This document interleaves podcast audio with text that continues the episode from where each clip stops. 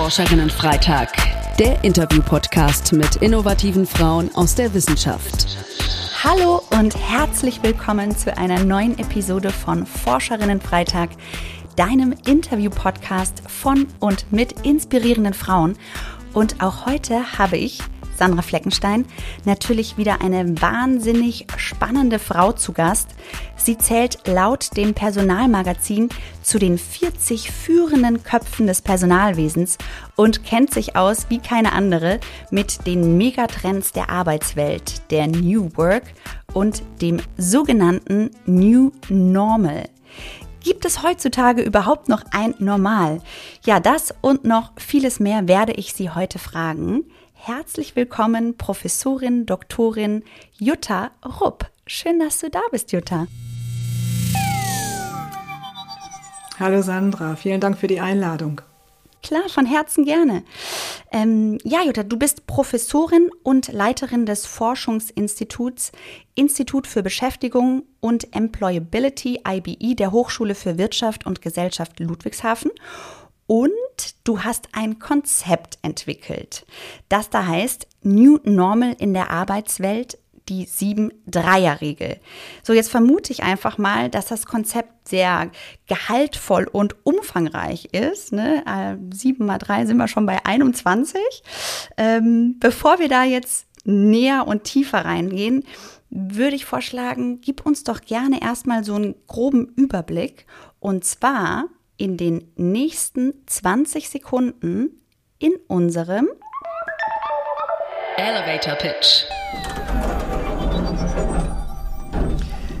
Die 7x3er-Regel beinhaltet Trends äh, in der Arbeitswelt bezüglich Transformation, äh, Organisation, Strategie und Personalmanagement.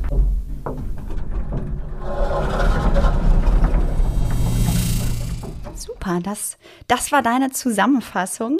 Ähm, und jetzt lass uns da, wie angekündigt, gerne mal ein bisschen tiefer reingucken. Welche sieben Dimensionen mit welchen drei Aspekten gibt es denn in dem Konzept? Also es beginnt mit der sogenannten Transformationstrilogie. Das bedeutet, wir gehen in große Veränderungsströme in Bezug auf digital ökonomisch und ökologisch und das Ganze ist eingerahmt durch die demografische Entwicklung und die disruptiven Entwicklungen, die wir haben. Du merkst schon, das ist mehr als eine Trilogie, das ist mittlerweile eine Transformationsvielfalt. Das Zweite ist, dass wir mit äh, sogenannten limitierten Faktoren umgehen müssen in der Arbeitswelt. Wir gehen davon aus, dass wir eingeschränkte finanzielle Möglichkeiten haben aufgrund der derzeitigen Situation und auch der Situation von Corona, Geopolitik, Energiekrise, Inflationskrise etc., dass Zeit ein knappes Gut ist. Und natürlich reden wir über den Arbeitskräftenachwuchsmangel und äh, den Fachkräftemangel. Die dritte Dimension beinhaltet äh, die Thematik, dass wir äh, so Art drei Währungen haben mittlerweile. Also es ist Geld, angemessenes Entgelt, Zeit ist eine neue Währung geworden und das Thema Purpose, also Sinnhaftigkeit, gerade für die jüngere Generation. Wenn es um die vierte Dimension geht, wandeln wir jetzt in die, in die Organisation. Also wie sieht Organisation in Zukunft aus, sowohl auf der Arbeitsformebene als auch in der Organisationsform leben wir eher in einer Projektorganisation oder in einer Linienorganisation. Aber wenn wir auf der Arbeitsebene bleiben, ist die Frage des mobilen Arbeitens, des flexiblen Arbeitens und des agilen Arbeitens ein zentrales Thema. Das ist kombiniert mit den drei Arten der Zusammenarbeit, virtuell, hybrid oder auch stationär. Und damit kommen wir dann zu den letzten beiden. Da gucken wir also sozusagen eher den Menschen an. Und da geht es einerseits darum, welche Kompetenzen und Qualifikationen braucht es in Führung und was sind eigentlich Führungskonzepte und Führungsstile der Zukunft. Und last but not least ist es, wie müssen Mitarbeiter und Mitarbeiterinnen aufgestellt sein von den Kompetenzen, Qualifikationen, aber auch von ihrem Wohlbefinden, ihrer Balance und ihrer Gesundheit und nicht zuletzt auch von ihrer grundlegenden Motivation und Identifikation. Und wenn du das jetzt alles zusammengezählt hast, dann bist du auf sieben Dimensionen, auf drei Aspekte gekommen. Und wenn wir ganz ehrlich sein sollen, wir haben eine achte Dimension hinzugefügt in den letzten Monaten. Und das ist die Fragestellung des Arbeitsmarktes, resultierend aus dem Nachwuchsfachkräfte- und Arbeitskräftemangel. Nochmal zu schauen, was sind die drei Hebel, wenn es um das Thema Arbeitskräftepotenzial des Arbeitsmarktes äh, geht. Da stellen wir in den Vorgrund also Personen, Menschen, Erwerbspersonen, aber auch Zeit. Jede Erwerbsperson ist ein Zeitvolumen. Auch das ist ein wesentlicher Hebel. Und am Ende des Tages gehört auch zu dieser Fachkräftesicherung auch das Thema Produktivitätsentwicklung und eine neue Mitarbeiter- und Mitarbeiterinnengruppe ins Haus zu holen, nämlich Kollege Roboter, Kollege Algorithmus und Kollegin Künstliche Intelligenz. Und das ist das Spektrum, in dem wir uns bewegen. Okay, wahnsinnig spannend, ne? wahnsinnig umfangreich und ähm, wie das eben oft in der Forschung ist, die Forschung bleibt nicht stehen. Ihr habt jetzt mittlerweile schon eine achte Dimension dazu genommen. Ähm, danke auch für das Update an der Stelle. Ähm, wenn man jetzt da sich nochmal, du hast es jetzt quasi die Überschriften benannt, ne? wenn man sich da jetzt nochmal wirklich intensiver mit auseinandersetzen möchte, gibt es eine Möglichkeit, das irgendwo nachzulesen, äh, nochmal tiefer reinzugehen? Hast du veröffentlicht? Wie kommt man da dran? Also dieses, diese 7 mal 3 oder 8 mal 3er Regel ist ein Ausfluss eines ähm, seit dem ersten Tag der Pandemie stattfindenden empirischen Projektes. Das heißt, wir vermessen jeden Monat ähm, äh, Unternehmen und Institutionen, wie sie mit dieser Situation und dieser Zeit umgehen. Und wir stellen jeden Monat ein ganz bestimmtes Thema in den Fokus, führen Interviews, machen Befragungen, gehen in Beobachtungen rein, analysieren Daten kontinuierlich. Und so ist überhaupt erstmal diese, dieses Konstrukt entstanden. Und, und was wir auch dann gemacht haben, wir sind dann abgewichen von unserem traditionellen Vorgehen, nämlich das dann erstmal mit Experten zu diskutieren, nochmal zu evaluieren, um es dann zu veröffentlichen, sondern schreiben sogenannte Discussion Papers und geben die direkt in die Öffentlichkeit rein. Also über Social Media, über alle möglichen Plattformen, Kanäle und lassen dann die Crowd mit diskutieren und denen und bekommen von denen eine Rückmeldung. Und das führt dann dazu, dass wir das immer und immer und immer wieder überarbeiten. Dementsprechend fangen wir immer an mit einem Discussion Paper, was wir teilen, also sharen. Also wir machen Sharing Community und Sharing Economy und wie auch immer Society. Das machen wir vom ersten Moment an. Und diese Discussion Paper fließen dann in eine Veröffentlichung rein und diese 7x3er-Regel oder auch jetzt 8x3er-Regel findest du dann auch in einer Veröffentlichung, einem Buch, ähm, was wir vor drei oder vier Monaten veröffentlicht haben. Äh, und da ist sozusagen dann der Stand von vor ja, sechs Monaten. Jetzt müsste ich im Prinzip schon wieder was Neues veröffentlichen. Und das, diese Aktualität versuchen wir dann aufrechtzuerhalten durch äh, Podcasts. Also wir haben eine Podcast-Reihe und diese Podcast-Reihe findet jeden Monat statt und auch zu immer einem bestimmten Schwerpunktthema. Und da fließt auch immer wieder die neuesten Erkenntnisse ein. Wir haben einen Podcast irgendwann mal gemacht zur 7x3er-Regel und seit der Zeit ähm, kommen immer wieder neue Themen hinzu und das ist dann immer das Schwerpunktthema. Wir sind also komplett abgewichen von der traditionellen ähm, äh, Verbreitungs- und Transferstrategie in der Wissenschaft äh, mit, dem, mit dem Beginn der Pandemie, weil wir einfach gesehen haben, dass die Welt sich in dieser, im System Arbeit so schnell dreht, also in einer solchen Geschwindigkeit. Und das heißt, wenn wir in unseren traditionellen Systemen unterwegs sind, dann haben wir schon fünf Schleifen quasi übersehen. Also weil wir dann nämlich eigentlich, wenn wir dann kommen, sind wir schon mal fünfmal weiter oder dreimal weiter. Und dann mussten wir tatsächlich diese Transfer- und diese Verbreitungsstrategie anpassen und haben damit auch das Prozedere angepasst. Das heißt, wenn ich dich jetzt richtig verstehe, versucht ihr auch die Inhalte quasi selbst zu leben, ne? Und nicht wie so oft eben in der Lehre, in der Forschung, man sitzt irgendwie so in so einem abgegrenzten, ich nenne sie jetzt mal Elfenbeinturm und forscht vor sich hin, sondern du hast es ja eben schön beschrieben, ihr seid wirklich ähm, an der Crowd dran, an den Unternehmen dran, an den Menschen dran, was da gerade passiert, was sich alles verändert. Und dementsprechend habt ihr auch eure Forschungs- Strukturen umgestellt. Ja, aber das ist schon etwas, was wir seit Gründung machen. Also wir sind, ich habe es gegründet 2002 innerhalb der Hochschule und mein, mein grundlegendes Thema war immer Zukunft der Arbeitswelt. Das war immer diese grundlegende Philosophie, die wir hatten. Also und ähm, also ist es ja erstmal eine Zielsetzung und dann daraus eine Philosophie abzubilden, nämlich zu sagen, wenn wir über Zukunft der Arbeitswelt reden, dann müssen wir das auch ausprobieren. Also wir müssen dann auch sehr glaubwürdig sein, indem wir die Dinge von denen wir glauben, dass sie kommen werden und für die wir auch Konzepte erstellen, dass wir das erstmal bei uns ausprobieren, bevor wir es nach draußen geben.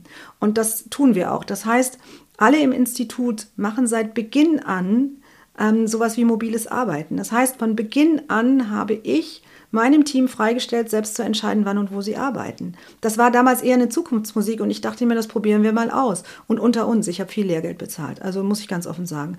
Irgendwann haben wir angefangen mit agilen Arbeitsmethoden zu arbeiten, so Anfang der 2010er. Ähm, und das dann irgendwann in der, in, die, in der Logik der Organisation, nämlich agiles, äh, agile Organisation zu übertragen und es auch für uns mal fassbar zu machen. Ein agiles Arbeiten bedeutet neben Selbstbestimmtheit und Selbstorganisation, dass sich Menschen auf Augenhöhe hierarchiefrei begegnen. Also habe ich gedacht, okay, wir reden jetzt hier über agile Organisation, bedeutet, ich muss Hierarchie abschaffen, ich muss eigentlich Führung abschaffen, ich muss das Organigramm abschaffen, das muss anders aussehen. Und habe Führung abgeschafft, um dann zu sagen, lass es uns zwei Jahre ausprobieren und schauen, was dabei rauskommt. Äh, und äh, so sind natürlich auch immer wieder Aspekte, ähm, von denen wir auch wirklich sagen, oder wir leben auch Lebensphasenorientierung vor. Ich meine, wir sind die Erfinder der lebensphasenorientierten Personalpolitik, wenn ich das sage ich auch mit ein bisschen Stolz. Und ähm, das auch versuchen zu leben, bedeutet im, im, im, im Umkehrschluss, dass du natürlich auch dann die Stolpersteine der Praxis plötzlich hautnah mitbekommst. Was sind denn so Stolpersteine? Du hast das eben jetzt schon mal angedeutet. Du hast auch ein bisschen Lehrgeld zahlen dürfen. Äh, kannst du uns da mal so ein Beispiel geben? Zum Beispiel mobiles Arbeiten. Wenn man wirklich so krass in das Thema reingeht. Das heißt, einige unserer Mitarbeiter sind zu 100 Prozent mobil unterwegs. Dann gibt es ein paar, die sind irgendwie zu 50 Prozent mobil unterwegs und andere zu 75 Prozent. Es gibt, glaube ich, keinen, der unter 50 Prozent in der mobilen Arbeit bei uns unterwegs ist. Und versuch bitte mal jemanden einzuarbeiten, wenn diese Person neu bei uns beginnt, wenn die überall sind, nur nicht an einem Ort zur gleichen Zeit. Hast du mal versucht, sowas wie ein Team Spirit zu entwickeln, wenn die sich eigentlich immer nur über ein System äh, austauschen und miteinander kommunizieren und im Prinzip so versuchen auch so eine Art Team zu werden. Das ist heute schon vergleichsweise einfach, aber stell dir das bitte mal vor, vor 20 Jahren, wo wir das übers Telefon gemacht haben.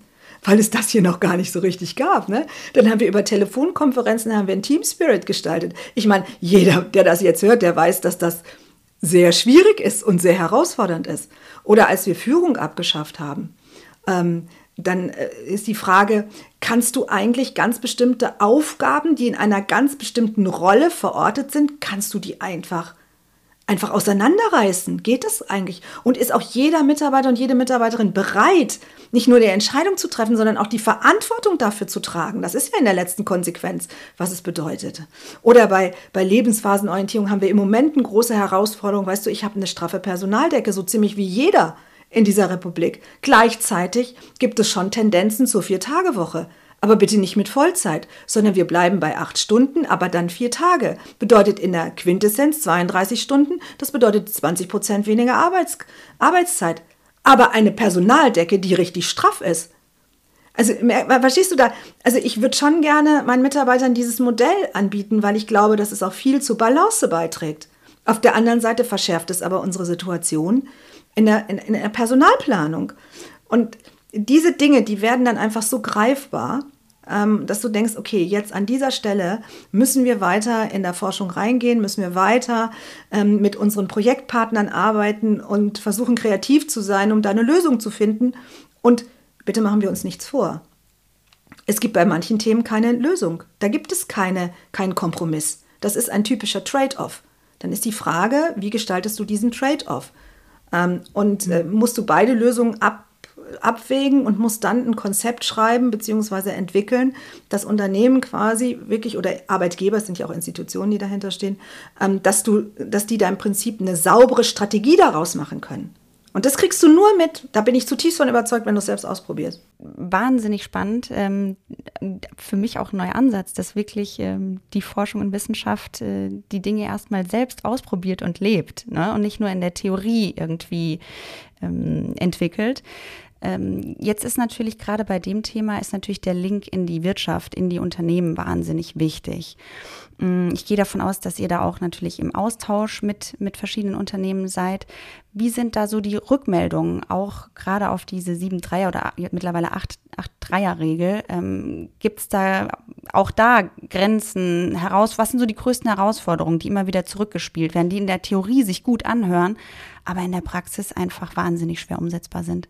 Ähm, also alle unsere Projekte, alle unsere Themen werden immer zusammen mit Arbeitgebern und Arbeitnehmer und Arbeitnehmenden äh, gemacht. Wir machen niemals etwas in irgendeiner Weise im Elfenbeinturm. Das gehört nicht zu unserer grundlegenden Philosophie und ich glaube, es gehört auch, es ist einfach auch schwierig, wenn man das machen würde, wenn man als Forschungs- und Transferfeld die Arbeitswelt hat. Das funktioniert, glaube ich, auch nicht.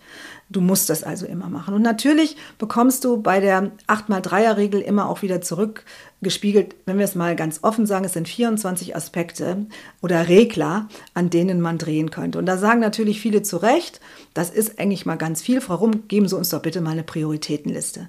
Und dann muss ich Ihnen sagen, ich kann Ihnen die Prioritätenliste nicht geben. Ich kann Ihnen das Big Picture aufzeigen. Ich kann Ihnen auch die ähm, Interdependenzen, die Wechselwirkungen dazwischen aufzeigen. Ich kann Ihnen auch äh, sagen, wie man da vielleicht an der einen oder anderen Stelle weitergehen kann und auf was man achten muss. Das kann ich alles sagen, aber ich kann Ihnen keine Prioritätenliste setzen.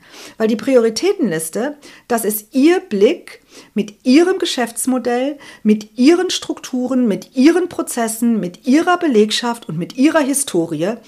Ähm, und genau dann muss man es quasi so betrachten. Ähm, und dann, wenn ich das quasi habe, und äh, schaue, wie ist meine zukünftige Entwicklung, was erwarte ich, wie sieht der Markt aus, welche Investitionen tätige ich, ähm, wie sieht Strukturprozesse und all das quasi in Zukunft aus. Und dann quasi draufzulegen und zu sagen, so, und jetzt überlege ich mir, was ist jetzt erste Prio, zweite Prio, dritte Prio. Das müssen sie halt selbst machen. Ich meine, das ist eben auch der Unterschied zwischen Wissenschaft an der einen an dieser Stelle und tatsächlich dann den Transfer in die Praxis. Ich kann die Brücke bauen, aber am Ende des Tages müssen sie, musst du selbst über die Brücke gehen. Wir haben jetzt schon viel New Work, agiles Arbeiten, the New Normal so angerissen. Ähm, also Fakt ist, in der Arbeitswelt hat sich in den letzten Jahren ganz vieles verändert. Äh, und viele Menschen tun sich eben aber auch so schwer mit Veränderungen. Woran liegt denn das aus deiner Sicht? Beziehungsweise, wie können wir denn trotzdem alle abholen? Du, es gibt zwei Antworten darauf. Das eine ist, wenn du in einer Welt unterwegs bist, wie wir das heute erleben, mit einer unglaublichen Veränderungsgeschwindigkeit, dann bedeutet das in der Konsequenz, dass du eine deutliche Reduktion hast deiner Reaktionszeiten. Du bist in einer Welt des immerwährenden Wandels und der immerwährenden Veränderung. Und ganz unter uns, das macht auch vielen Menschen Sorge und auch einigen Angst. Und dann versuchst du für dich in dieser Welt eine Orientierung zu finden. Und die musst du aber erstmal finden. Und du musst auch Partner und Partnerinnen haben, die mit mir, mit dir zusammen auch diese Orientierung haben. Also du musst auch einen Arbeitgeber oder eine Führungskraft oder Kollegen und Kolleginnen haben, die mit dir zusammen auch das quasi machen, damit du da auch einen sicheren Hafen hast. Bei all diesem Sturm, der da draußen ist. Und das ist doch klar, dass dann Menschen auch etwas zurückhaltend sind. Und erstmal sagen, vielleicht warte ich erstmal ab oder ist das der richtige Weg? Die zweite Antwort, die ich darauf habe, ist, dass wir in unserem Kulturkreis auch äh, unterwegs sind mit unserer auch sehr weiten Geschichte. Also jetzt gehe ich mal ganz weit mit euch in die Geschichte hinein, bis zum Mittelalter und vielleicht sogar noch weiter. Ist dieser Kulturkreis oder diese Breitengrade auch immer gekennzeichnet gewesen von schlimmen Krisen, von Krankheiten, von Seuchen, von Kriegen etc., was dazu führt, dass wir in unserer in unserem historischen und kulturellen Gedächtnis drin haben, Risiko ist schlecht und wenn es mal gut läuft, bloß nicht dran rühren. Das heißt, wir haben eine Kultur der sogenannten Unsicherheitsvermeidung. Bei uns ist Risiko auch, das Glas ist halb leer und nicht halb voll. Da kann man uns immer erzählen, wie schön es wäre, dass das Glas halb voll ist, aber in unserem Mindset ist das Glas immer halb leer. Und wie gesagt, das hat was mit unserer Historie und unserer Kultur zu tun. So, und jetzt kommst du in eine so derartige Welt und dann bist du erstmal rausgeschleudert.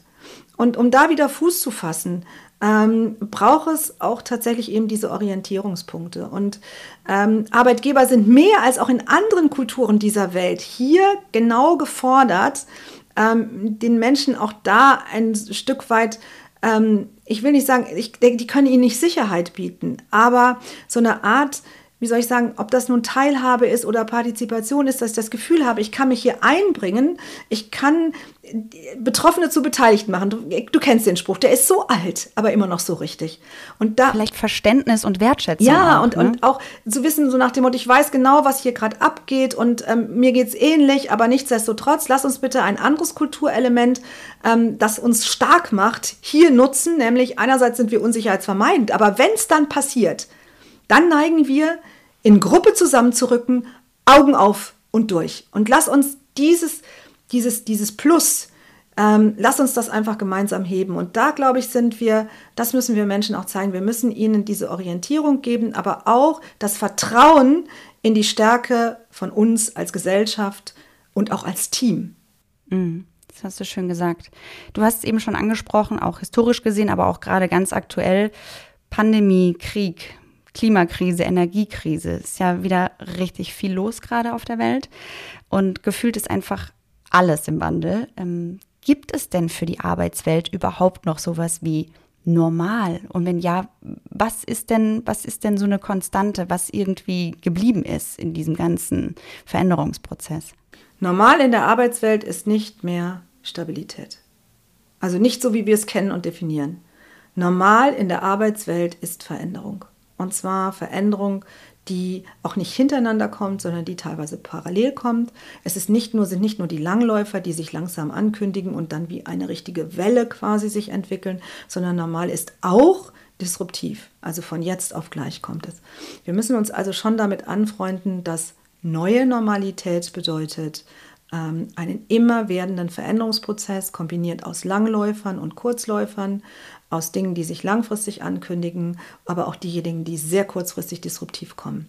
Und das bedeutet schon, wenn ich in dieser neuen Normalität mich zurechtfinden möchte, dann brauche ich neben einer Grundeinstellung der Lernbereitschaft und der Lernfähigkeit, der Veränderungsbereitschaft, der Veränderungsfähigkeit, so etwas wie Widerstandsfähigkeit, Resilienz. Ich brauche Achtsamkeit. In Bewegung bleiben, ohne die Balance zu verlieren, ist zum Beispiel eine Kernkompetenz. Und am Ende des Tages, glaube ich, brauche ich in einer solchen Welt auch Gelassenheit. Das bedeutet nicht Ignoranz, aber Gelassenheit.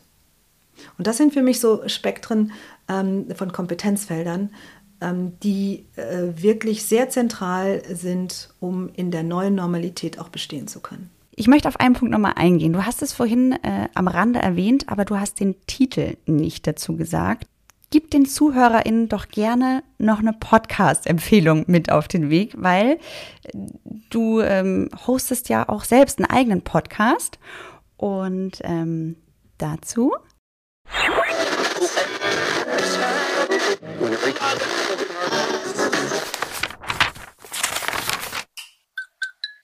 Da geht mir ein Licht auf.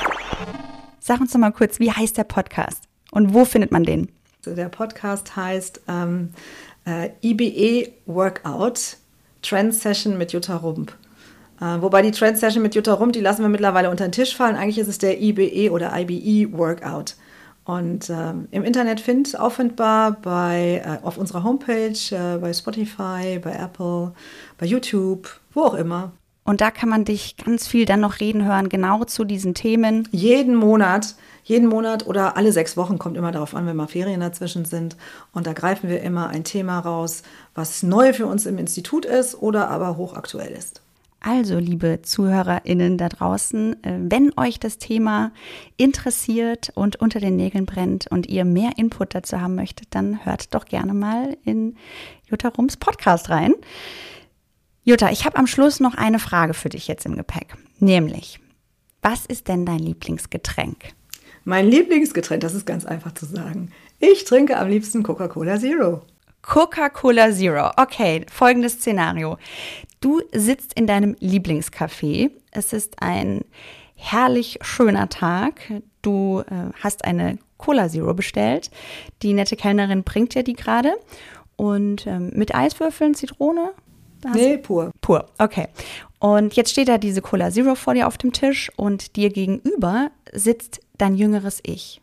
Was möchtest du deinem jüngeren Ich gerne mit auf den Weg geben? Meinem jüngeren Ich möchte, möchte ich mit auf den Weg geben, immer nur das zu tun, was den eigenen Stärken und Talenten entspricht, zumindest den Versuch starten. Ich möchte meinem jüngeren Ich auf den Weg geben, mental, geistig immer unabhängig zu bleiben und auf dieser Basis, nämlich der geistigen Unabhängigkeit kombiniert mit der Stärken- und Talentorientierung, dann noch eine finanzielle Unabhängigkeit zu schaffen. Das sind starke Schlussworte. Danke dir, Jutta, dass du mir heute Rede und Antwort gestanden hast und uns mit deinem Fachwissen bereichert hast. Ja, irgendwie fällt mir heute zum Abschluss der Sendung ein Zitat ein. Und du hast es indirekt vorhin auch schon quasi vorweggegriffen. Die einzige Konstante im Leben ist die Veränderung. Also, wir kommen da gar nicht dran vorbei. Aber wir haben immer die Wahl, ob wir, wenn der Wind der Veränderung weht, ob wir da mauern oder Windmühlen bauen wollen. In diesem Sinne, bis zum nächsten Forscherin Freitag. Tschüss! Wir hoffen, dass euch die Folge gefallen hat. Auf unserer Plattform innovative-frauen.de findet ihr weitere spannende Inhalte. Schaut doch gerne mal vorbei. Habt ihr Fragen oder Wünsche? Dann schreibt uns an podcast.innovative-frauen.de. Ihr findet uns auch bei Instagram, Twitter, YouTube und LinkedIn. Und eine Info zum Schluss für die Transparenz.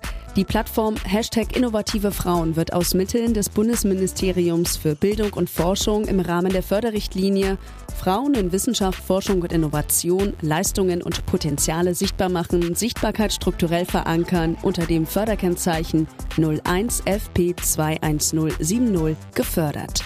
Die Verantwortung für den Inhalt liegt beim Kompetenzzentrum Technik Diversity Chancengleichheit e.V.